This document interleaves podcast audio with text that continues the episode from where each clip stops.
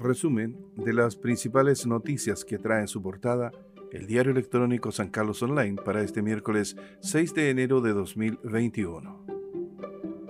Alcalde de Rapa Nui advierte al gobierno por eventual ingreso de turistas. Comillas. La isla está cerrada hasta que estemos todos vacunados. Cierre de comillas.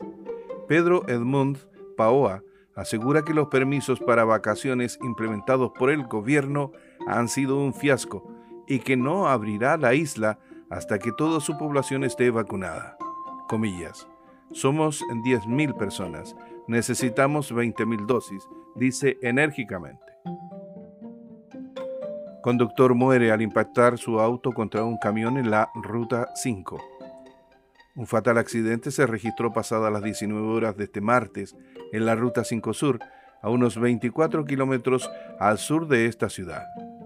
Un camión que circulaba en la misma dirección, al presenciar un primer accidente, reduce la velocidad y es colisionado en su parte trasera por un vehículo menor que se desplazaba tras él, lo que colisiona y provoca el fallecimiento en el lugar de su conductor identificado como RAPM. En prisión, sujeto que violó a expareja aquí en San Carlos. Un sujeto que mediante engaño llevó hasta su domicilio a su ex conviviente para agredirla y luego violarla. El sujeto fue identificado con las iniciales SNGA, fue formalizado en el tribunal y se determinó la prisión preventiva de este imputado, fijándose un plazo de investigación de tres meses. Cuatro casos de posible COVID-19 en la gobernación de Punilla. Recién este martes se conoció el caso COVID-19 que afecta a la gobernación de Punilla, donde la gobernadora y otros funcionarios dieron positivo, por lo cual debieron ingresar a cuarentena, al igual que otros dos contactos estrechos, también funcionarios del mismo organismo.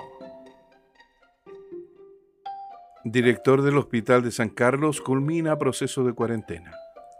Este martes, desde el hospital local, se informó que el director del establecimiento, Jaime Gutiérrez, habría egresado de la residencia sanitaria luego de haber presentado un cuadro asintomático.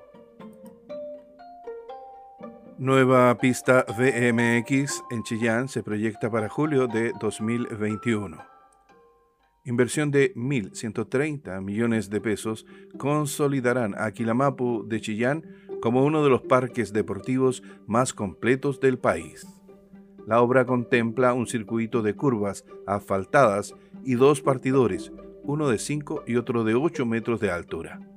Además, contará con cierre perimetral, obras de paisajismo y galerías para 592 espectadores.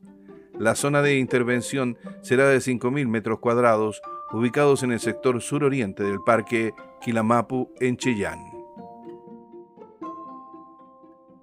Finaliza el resumen de las principales noticias consignadas en el diario electrónico San Carlos Online para este miércoles 6 de enero de 2021.